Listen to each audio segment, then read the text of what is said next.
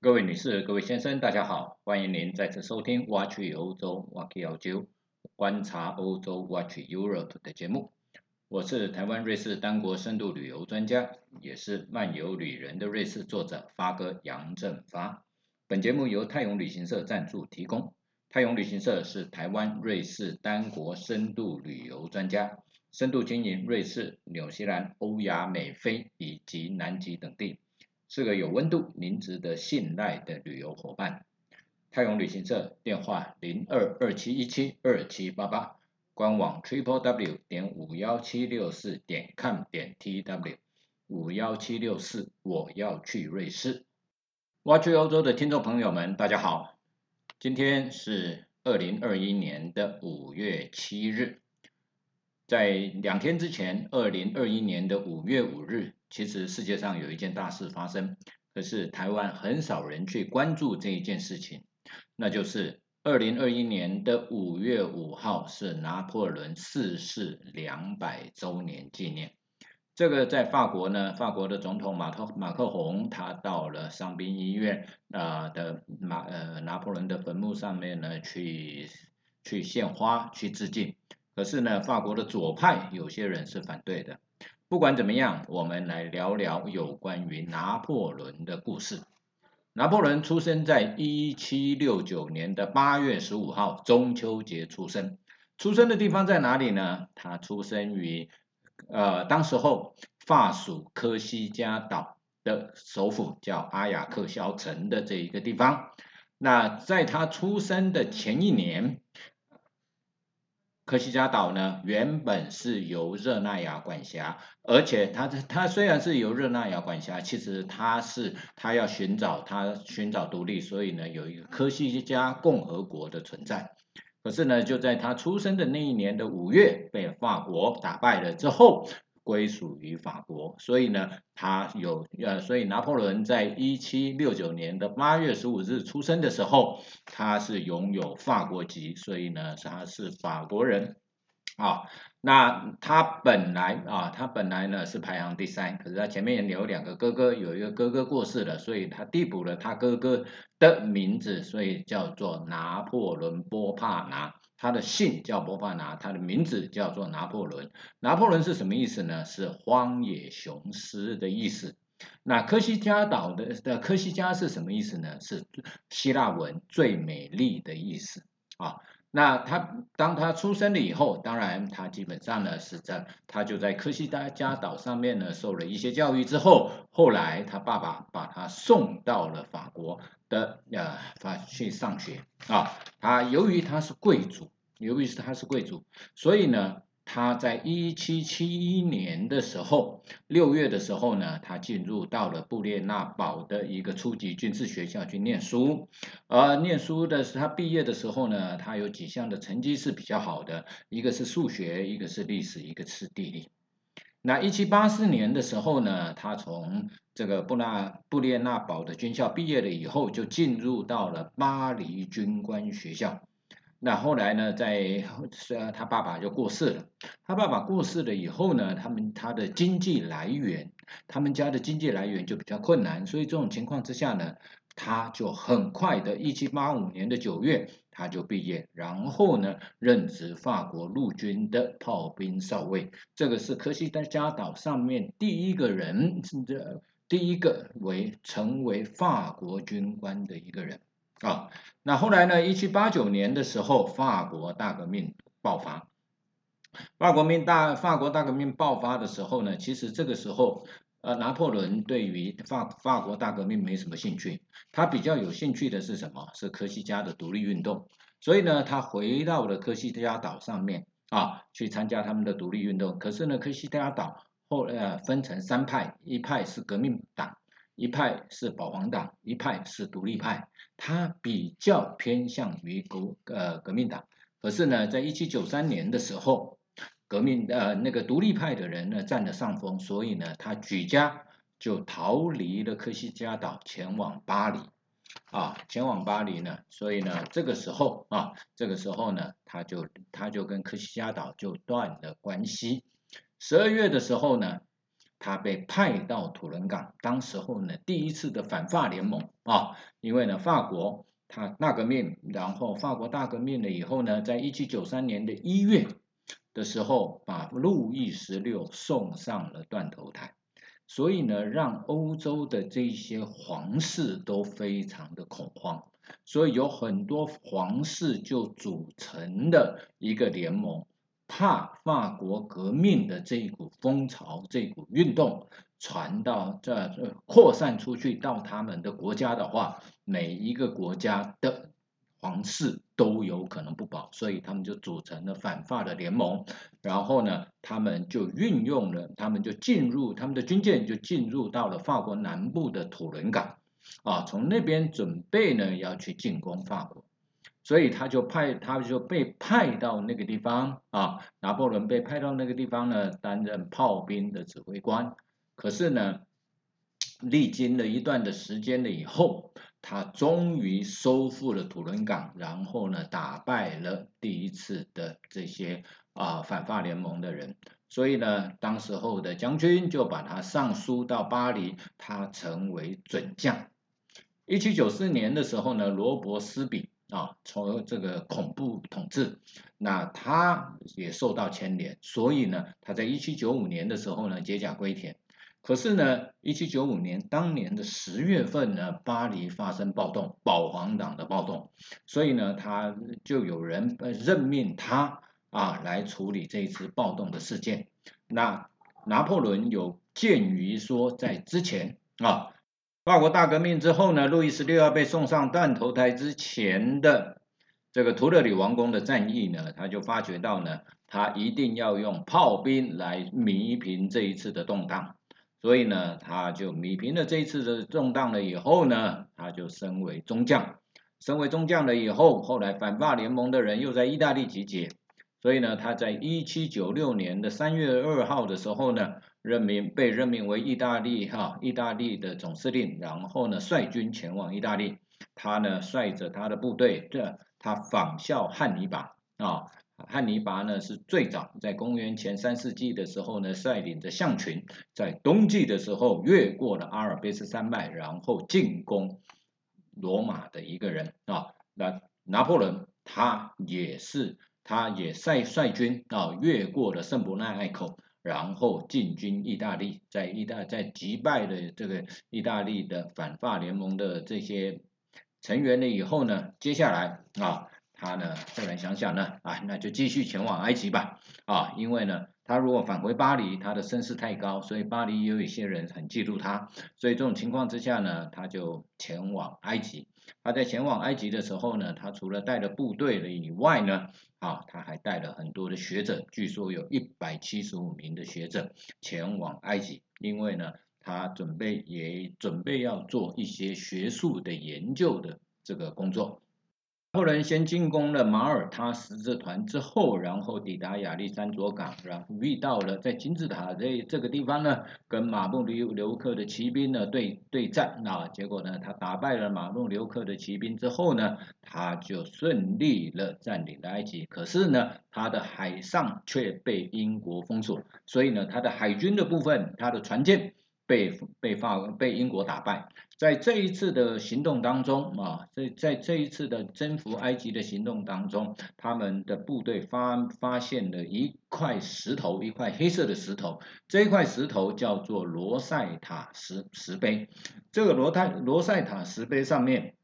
刻了三种语言，一个是古代埃及的语言，一个是埃及的语言，另外一个是希古是希腊文。所以呢，从这一块石碑上面，后面的学者、语文学家去解开了古代埃及的文字，然后之后才能够从事古埃及的这些呃古埃及的历史的研究。所以这一块石碑对是对考古学而言是一个非常非常重要的里程碑。那这一块石碑原来是被拿破仑的部队发现的，可是呢？后来他的部队呢被英国缴获，缴获了以后，这一块石碑就变成了英国是所虏获，所以现在放在大英博物馆，而没有放在罗浮宫里面。那他后来呢回城的时候，他带了什么埃及的方尖碑？这个方尖碑呢，现在就立在巴黎的协和广场上面。所以他后来就回到了巴黎啊，回到巴黎了以后呢，巴黎呢，那法国人呢就把他选为第一执政，也就是独裁的啊，也就是独裁的意思。那接下来。拿破仑呢，一生中打仗打了六十几次，很少吃到败仗。可是呢，没办法，因为什么呢？因为统治的地方太大了啊。他后来又去攻攻打了西班牙，又去呃，那对于英国来讲的话呢，尤其是英国，除了埃及的海战之外。另外一个海战叫特拉法加海战，英国的海军上将纳尔逊将军又打败了拿破仑的海军。所以呢，英国海军就称霸海上，那英国又孤陷孤陷于这个岛上，所以法国一直啊，拿破仑一直对英国是没有办法的。所以这种情况之下呢，他就在大陆实施所谓的封锁政策，也就是呢，所有欧陆的东西不能销往英国。啊，那当时候呢，俄罗斯因为呢经济的问题，所以他偷偷的把东西卖给了英国，这个大陆政策就被变相的瓦解。所以这种情况之下，后来拿破仑非常的生气，生气的他他就呢发动了俄罗斯的战争啊，入侵俄罗斯。这场战争呢，让拿破仑自己深陷泥沼。据说他率领了六十五万的部队，其中讲了十二种不同的语言的部队进攻俄罗斯，一路打打打打到莫斯科。进入莫斯科的时候，他想说沙皇现在应该要投降了吧？可是没想到他进入莫斯科了以后，却迎来的却是一场的火灾，把莫斯科放一把火烧了。这种焦土政策。所以呢，据说他这能够从从这能够安全的从俄罗斯撤退出来的军队呢，大概剩下两万人。所以这一仗让让拿破仑呢元气大伤。所以这种情况之下呢，后来反法联盟呢又集结集结呢，在莱比锡就做了一次的在的在莱比锡做了一次的战争啊。那莱比锡之役呢？当然，法国失败。法国失败了以后呢，呃，拿破仑就回到了回到了巴黎，然后呢，他们就呃部部队呢也反法联盟的人就进逼巴黎，最后呢就逼迫啊拿破仑签下和议啊协议，拿破仑呢就前往厄尔巴岛啊。他成为厄尔巴岛的岛主跟国王了。可是呢，这是在一八零五年，诶，一八一五、一八一四年的时候，啊，那在一八一五年的时候呢，他又回到了法国，再度成为皇法国的皇帝。但是这只有一百天，在一一八一五年的二月二十六号呢，他遣回遣回法国，然后呢，同年的这个。十月十六号的时候呢，一八一五年的六月十八号这一天，拿破仑的军队呢，在比利时的滑铁卢被英国的威灵顿公爵跟普鲁士的一个元帅呢打败了以后，同年的七月十五号，他宣布投降，然后英国就把他流放到大西洋上面的一个小岛，叫圣赫勒纳岛。这个在哪里呢？它在西非的西边，在南美洲的东边，所以是在南半球。从英国呢押押解呢拿破仑到圣赫勒那岛呢，总共花了六十七天的时间才抵达。那在十六号十月十六号的时候呢，他被流放到这里，然后在这边度过他的余生。他一直到了一八二一年的五月五日。端午节这一天就是他的过世的日子啊，当然了，他的他的是阳历的，我们的端午节是阴历的。他出生呢也是阳历哦，我们的八月十五号中秋节也是阴历。那他的遗体呢，在一八四零年的时候被接回到巴黎，然后遗体经过了凯旋门的这个拱门之后，把把他的遗体安置在巴黎的伤兵医院里面啊。那拿破仑的一生啊，他总共经历了六十几次的战争，最重要的败仗就是在滑铁卢。有人说滑铁卢的战争失败，其实有很当然很多很多的原因。第一个呢，他有一个迷路的将军啊，那叫格鲁希的这一个人，他没有找到普鲁士的军队，他也没有过来帮忙拿破仑。那也有人说拿破仑因为呢，在啊这个战争之前，他的痔疮发作。所以呢，医生开了一个药给他，然后让让他晕晕沉沉。本来六点钟要开战的，延误到九点钟，这也可能是原因。那另外一个原因是什么呢？也有人说啊，那一天啊，因为呢，这个其实就是上上天没有帮忙了。滑铁卢的战争之前下了一场大雨。而比利时的滑铁卢这一个地方是是一个平原，是一是是是铁呢，所以呢，很多的部队这些要移动，尤其是它的炮阵要移动是非常困难的。所以这种情况之下呢，有人说是天王天王拿破仑呢，都有人这么说了。但是呢，拿破仑当然有一些故事了，譬如说呢，贝多芬非常的崇拜他。啊，在他成为平民英雄的时候，就写了一首交响曲，叫做《命运交响曲》。可是后来拿破仑称帝了以后，他就把这一个交响曲呢，本来要献给拿破仑的，后来他就没有献给拿破仑了。那拿破仑本身是一个左撇子啊，世界上呢，呃，世界上有很多的成就很好的人都是左撇子。所以呢，他对于后世的影响来讲的话呢，第一个，他下令把他所统治的这些欧陆的地方，所有的人都要靠右走啊，所以呢，就这就造成了有些国家是靠右走，有些国家是靠左走，像英国大英国协的国家，那新加坡、呃，新加坡、纽西兰、澳洲、马来西亚、香港。还有呢，英国、爱尔兰这些国家呢，通通都是靠左走。